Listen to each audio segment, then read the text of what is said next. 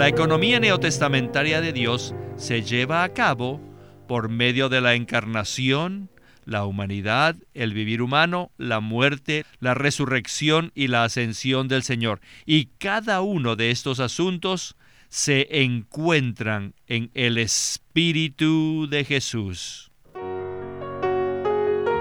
Bienvenidos al estudio Vida de la Biblia.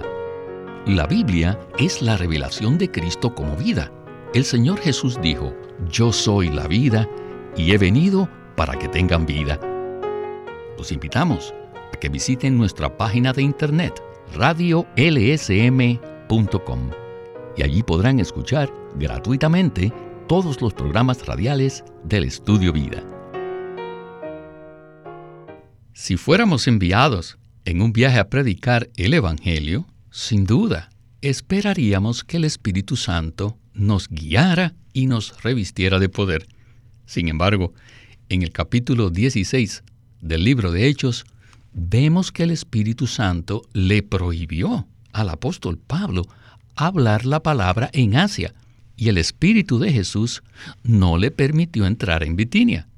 Esta es una historia sorprendente que está llena de significado espiritual. Hablaremos de este tema en este mensaje que tiene por título La propagación en Asia Menor y Europa mediante el ministerio de la Compañía de Pablo, parte 10. Y para ayudarnos con los comentarios, hemos invitado a Antonio Hernández. Saludos, Antonio. Sin duda, este capítulo 16 de Hechos es muy interesante. ¿No le parece? Es un capítulo muy interesante con algunos puntos sumamente cruciales. Es fácil leer este capítulo en forma casual y tener el sentir de que comprendemos muy bien lo que está siendo presentado. Sin embargo, aunque ese tipo de entendimiento no está errado, es incompleto y superficial. Por esa razón, en este programa queremos profundizar en los versículos 6 y 7 del capítulo 16 y en muchas de sus implicaciones. Y para tener un mejor entendimiento del contexto de esta historia, quisiera leer los versículos 6 al 10 que dicen lo siguiente. Y atravesaron la región de Frigia y de Galacia, habiéndoles prohibido el Espíritu Santo hablar la palabra en Asia. Y cuando llegaron a Misia, intentaron entrar en Bitinia, pero el Espíritu de Jesús no se lo permitió. Y pasando junto a Misia, descendieron a Troas, y se le mostró a Pablo una visión durante la noche. Un varón macedonio estaba en pie, rogándole y diciendo, pasa a Macedonia y ayúdanos. Cuando vio la visión, enseguida procuramos partir para Macedonia, dando por cierto que Dios nos llamaba para que les anunciésemos el Evangelio. Entonces, ¿podría usted darnos una palabra de introducción a este mensaje? El contexto es que Pablo continuaba su viaje ministerial para propagar el Evangelio del Reino y el Evangelio de la gloria de Cristo a los territorios que todavía no habían sido evangelizados, en lo que hoy conocemos como Europa. Antes de que lo enviaran a tal viaje, él estaba en Antioquía, en su búsqueda del Señor y en su vida de iglesia.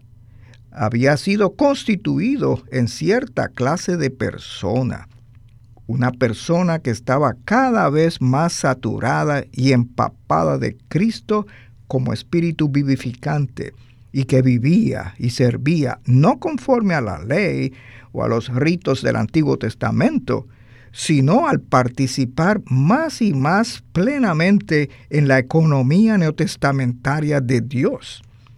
Por tanto, al proseguir en sus viajes junto con sus colaboradores, Pablo era esta clase de persona. Y se nos dice que cuando él y sus colaboradores intentaron avanzar en cierta dirección, el Espíritu Santo los detuvo, no se lo permitió. Luego, poco después, trataron de seguir en otra dirección y el Espíritu de Jesús se los prohibió. En este programa le dedicaremos mucha atención a estas dos designaciones del Espíritu Divino, que son el Espíritu Santo y el Espíritu de Jesús. ¿Por qué se mencionan estos títulos en estos versículos? ¿Qué es lo que revelan en cuanto al lugar donde está Pablo y a lo que él es con respecto al traslado dispensacional al salir de la economía del Antiguo Testamento y entrar en la economía neotestamentaria?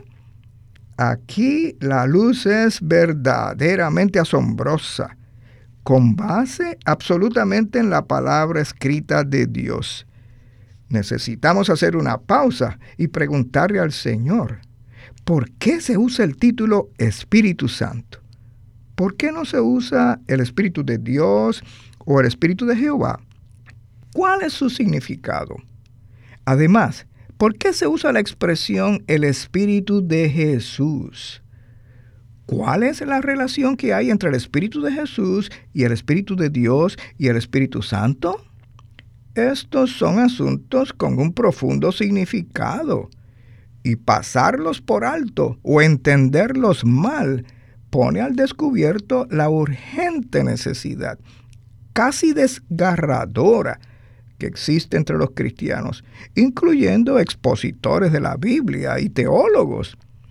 Así pues, necesitamos reconsiderar el significado completo que tiene esta porción de hechos en relación con el tema central de este libro, que se refiere al traslado dispensacional para llevar a cabo la economía no testamentaria de Dios. Gracias, Antonio. El énfasis de este mensaje se centra en estos dos títulos del Espíritu en el capítulo 16 de Hechos. Por un lado, el Espíritu Santo en el versículo 6 y por otro, el Espíritu de Jesús en el versículo 7. Bien, con este contexto y esta palabra de introducción, escuchemos a Winnesley y el estudio Vida de Hechos.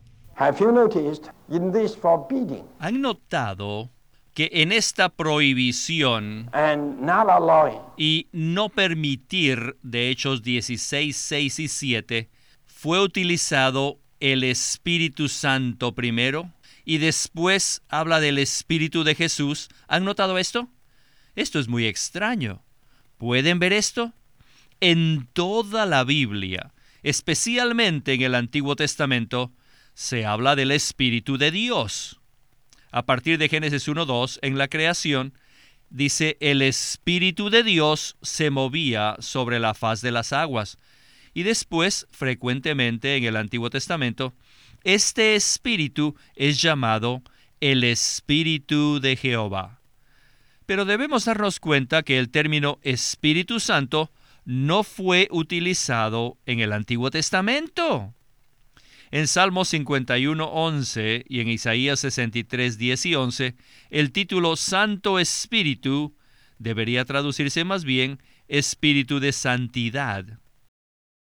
En la Biblia, el término Espíritu Santo es mencionado por primera vez cuando se narra la concepción de Jesús en el Evangelio de Mateo.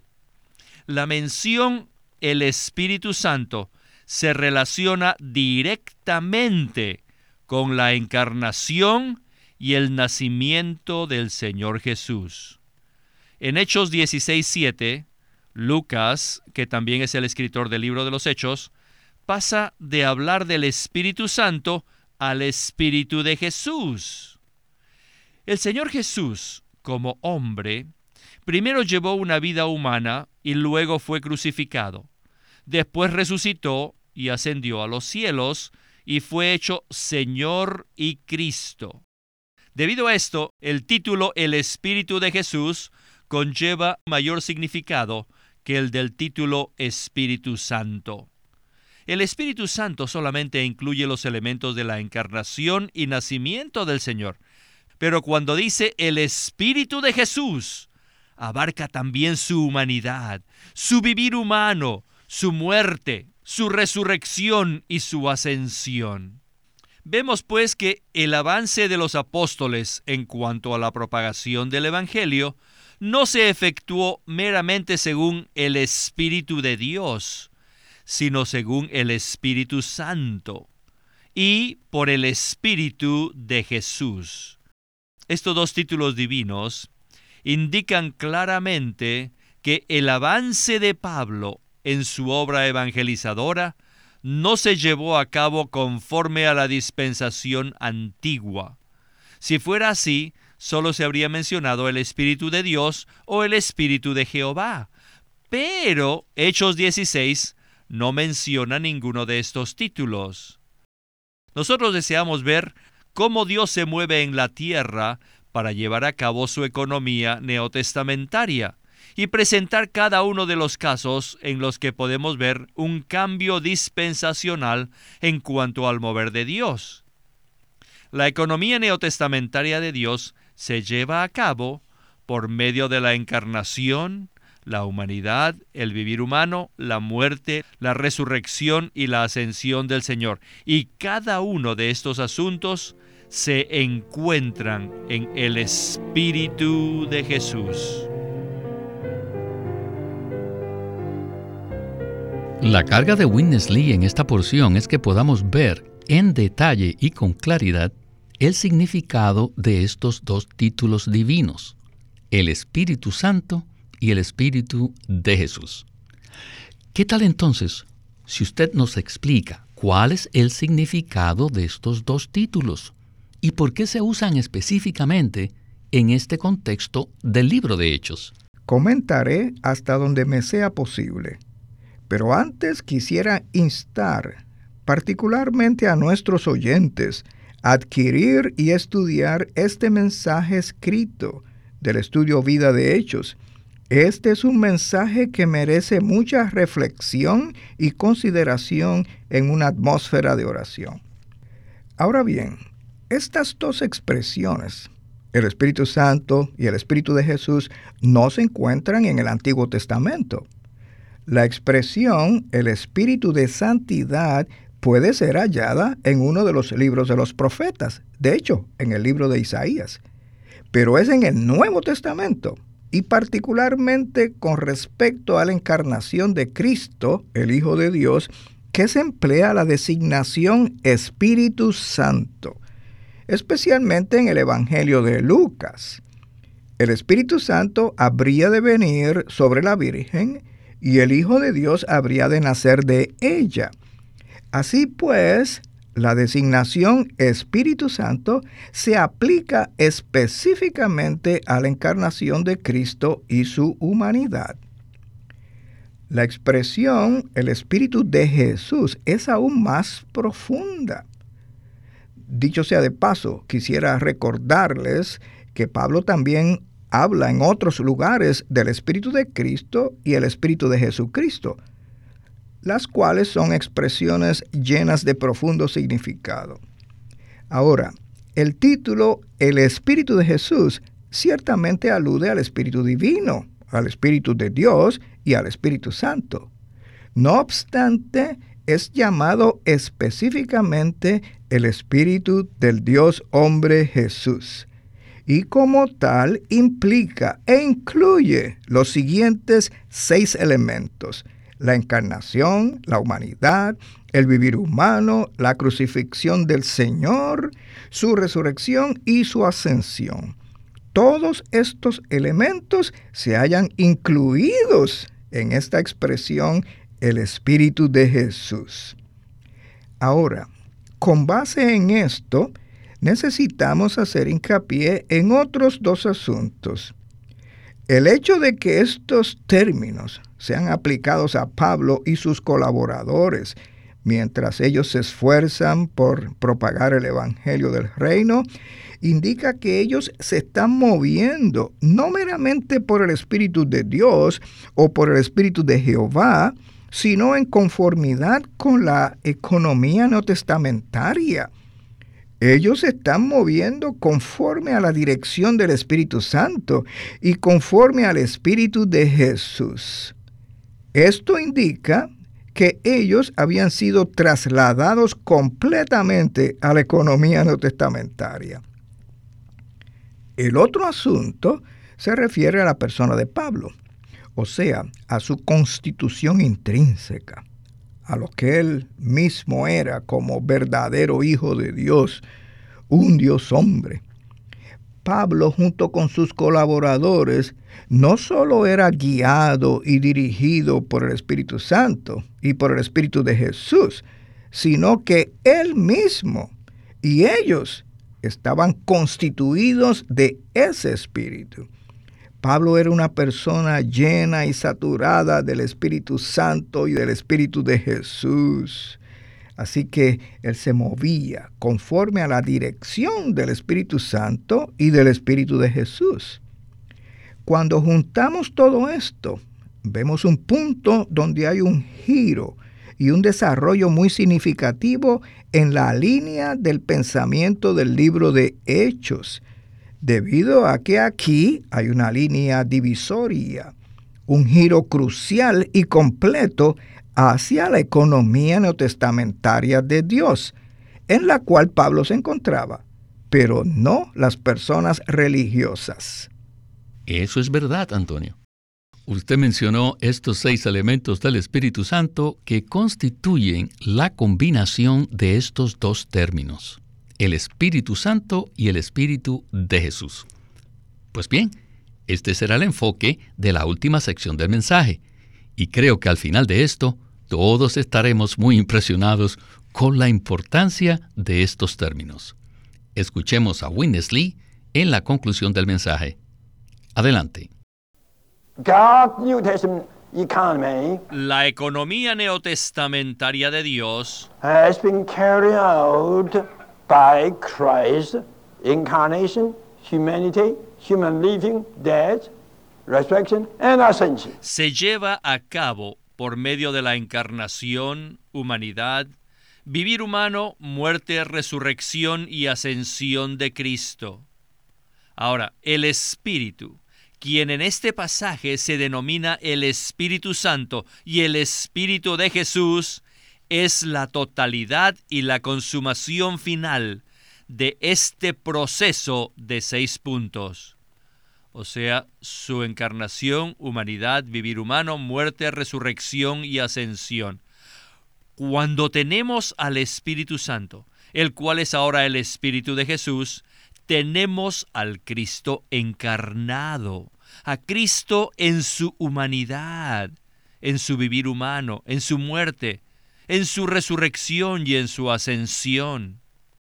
Ya hemos dicho que Cristo, en su resurrección, fue hecho el Cristo neumático. Este Cristo neumático se refiere al Espíritu mismo, al Espíritu Santo, quien también es el Espíritu de Jesús. Y este es la totalidad del Cristo neumático, el cual está constituido de ciertos elementos, tales como encarnación, humanidad, vivir humano, muerte, resurrección y ascensión. En todo el universo, Él es el único que reúne estos seis logros. Él es el único que ha pasado exitosamente por la encarnación, la humanidad, el vivir humano, la muerte, la resurrección y la ascensión. Por lo tanto, el Espíritu de Jesús es la realidad de Jesús, quien es tan competente. Él es el único calificado. El Espíritu de Jesús no es más que la manifestación de este Cristo tan calificado. Aleluya. Debemos examinar los dos títulos divinos mencionados en Hechos 16, 6 y 7. Aquel que les prohibió a Pablo y a Silas anunciar la palabra en Asia no fue el Espíritu de Dios, ni el Espíritu de Jehová, sino el Espíritu Santo, el cual llevó a cabo la concepción del Salvador. Cuando intentaron entrar en Bitinia, nuevamente, no fue el Espíritu de Dios, ni el Espíritu de Jehová quien se los impidió, sino fue el Espíritu de Jesús. El Espíritu de Jesús es aquel que posee humanidad, que llevó una vida humana en la tierra por 33 años y medio, quien además sufrió una muerte todo inclusiva. Resucitó de entre los muertos para propagar la vida divina, impartiéndola a todos sus creyentes, y quien ascendió a los cielos y fue hecho Señor y Cristo. el espíritu que no les permitió a los apóstoles entrar en Bitinia fue el espíritu de este Jesús. Este espíritu es la totalidad y la realidad del Jesús todo inclusivo. Estos versículos demuestran que los apóstoles se movían bajo la dirección de este espíritu todo inclusivo. Antonio, realmente es impresionante ver que este mover tan crucial e importante del Señor en la tierra para su propagación no es llevado a cabo por el Espíritu de Dios de manera general, sino por el Espíritu Santo y el Espíritu de Jesús, que incluye esos seis logros maravillosos. Este es un ejemplo del tipo de desarrollo profundo de ciertos elementos que parecen ser de menor importancia, por los cuales se destaca particularmente el ministerio de Watchman y Winnesley. Conforme a su conocimiento y estudio de las diversas escuelas de teología cristiana, quisiera preguntarle lo siguiente. ¿Es este el tipo de desarrollo que probablemente se haría en la teología moderna actual?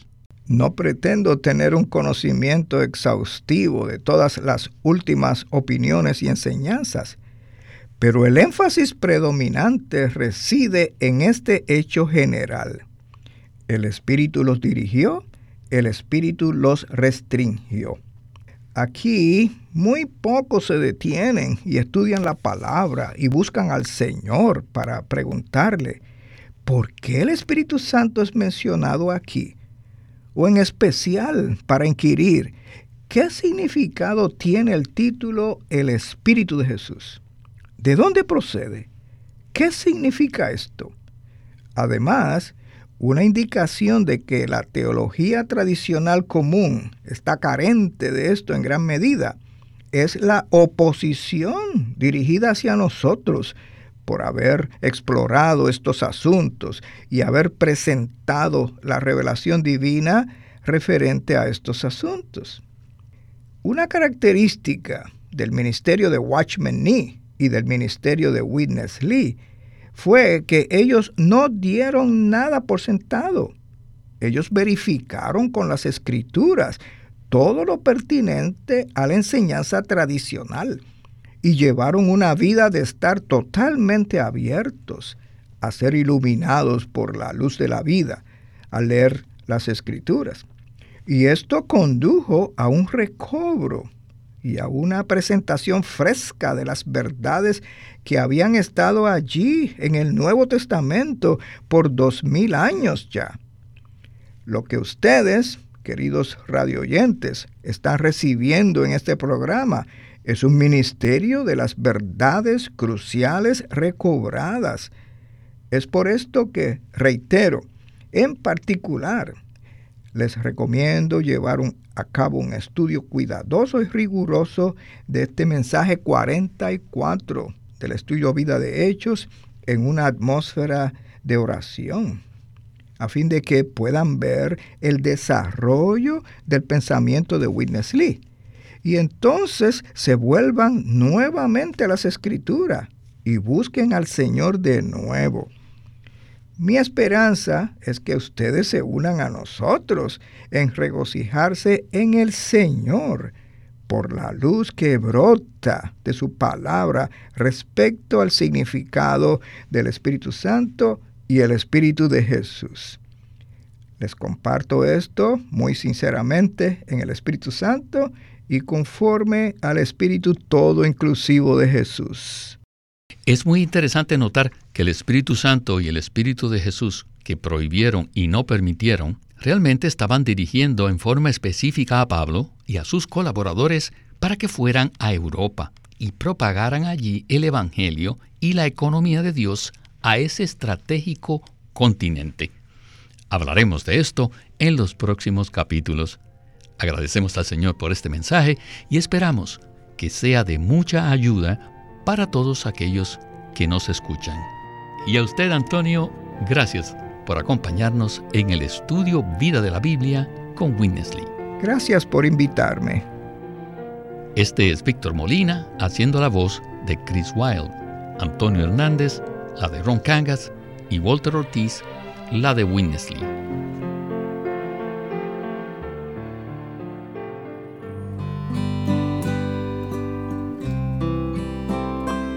Living Stream Ministry es una casa publicadora de los libros de Watchman Nee y Witness Lee. Y queremos decirles que entre ellos hay uno titulado El sacerdocio por Witness Lee. En este libro, Witness Lee analiza a los sacerdotes del Antiguo Testamento para mostrar que ellos son una figura de los creyentes neotestamentarios, los que son ahora el verdadero sacerdocio universal. En el Antiguo Testamento los sacerdotes eran diferentes del resto de la gente porque habían sido escogidos y separados de las doce tribus para ser los únicos que servían a Dios y por lo tanto tenían comida especial, vestiduras especiales y trabajo especial.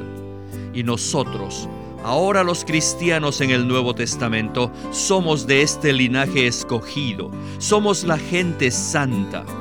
Entonces, ¿qué debemos comer? A Cristo como las ofrendas. ¿Qué conducta debemos tener? O sea, ¿qué vestido ponernos?